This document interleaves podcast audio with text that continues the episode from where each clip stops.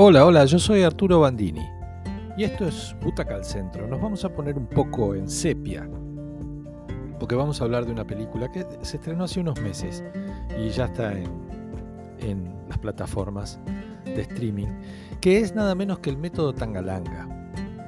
Para los que tienen algunos años, Tangalanga es un nombre que nos suena tanto y nos hizo reír tanto.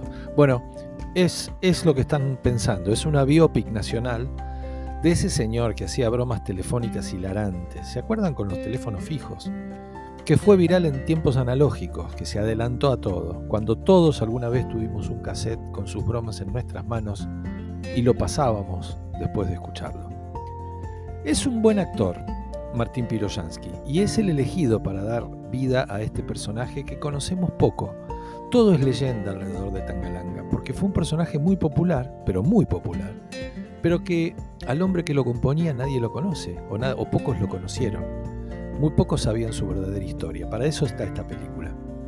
Está muy bien la película, nos trae esta historia y es respetuosa del personaje, porque está muy bien actuada, porque el guion, aunque tiene sus falencias, está bien construido porque tiene un buen elenco y un buen esfuerzo por recrear una época, los años 60, en los que todavía la gente se vestía de manera elegante y hablaba con una especie de cantito muy elemental pero mucho más rico que la economía de palabras con la que nos movemos ahora.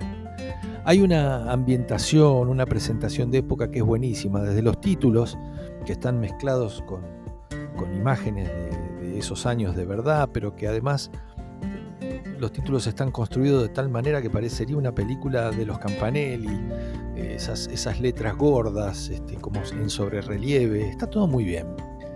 Bueno, Jorge Risi era Tangalanga, era el empleado de una empresa argentina que fabricaba cosméticos, de esas empresas pujantes que tenía nuestro país, con muchos empleados, pisos, gente fumando y escribiendo a máquina y tomando pedidos.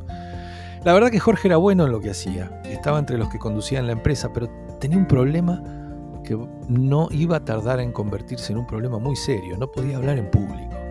Sencillamente comenzaba a tartamudear, a transpirar, a decir cualquier cosa, de manera que esas situaciones las tenía que evitar a como de lugar. Claro, tampoco podía encarar a una mujer, bajo ninguna circunstancia, aunque le gustaba mucho. Un día por casualidad se somete a un experimento. Un mentalista lo convence de que lo suyo está atrapado en algún lugar de su conciencia y que con la ayuda adecuada lo puede destrabar.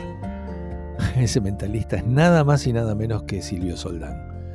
Sale de esa sesión dispuesto a todo y de alguna manera algo va a ir haciendo, aunque no le resulta tan fácil como parecía. Hasta que la convalecencia de un amigo, una serie de circunstancias muy azarosas y muy puntuales, lo ponen frente a un desinhibidor increíble. Se da cuenta que sin ayuda y sin terapias puede ser muy gracioso e ingenioso escondiéndose del otro lado de un teléfono, anónimamente. De los teléfonos fijos, claro. Graba una de esas bromas para este amigo que está mal, que se muere de risa y este se la muestra a otro y a otro hasta que no lo pueden parar. Tangalanga entonces se convierte en un personaje viral antes de los audios de WhatsApp, iba pasando de mano en mano, esas bromas despiadadas, a veces tiernas, pero siempre ingeniosas que él hacía llamando a mueblerías, veterinarios, pizzerías y a cuanto negocio salía en las viejas páginas amarillas. Claro, todo de otra época. Hay momentos de carcajadas, hay buenos diálogos, mucho, mucho respeto por parte del directorio y del guionista con relación a cómo tratar a ese personaje, que era muy malo cuando hacía una broma, pero era un buen empleado y un gran amigo. Y un tipo culto además, que tenía una traba que se abre de la mejor manera posible. El elenco es otra pegada, están todos muy bien. Alan Sabas, que está siempre bien, haciendo de su amigo del alma. Luis Rubio, como el enfermero que asiste a Sabaj en su internación.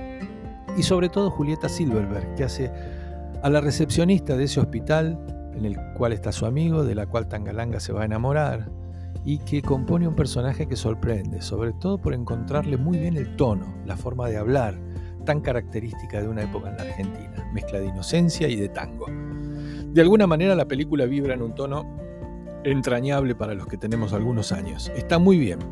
La vemos todo el tiempo con una sonrisa. Quizá hay que explicarle un poco a los más chicos quién fue este personaje.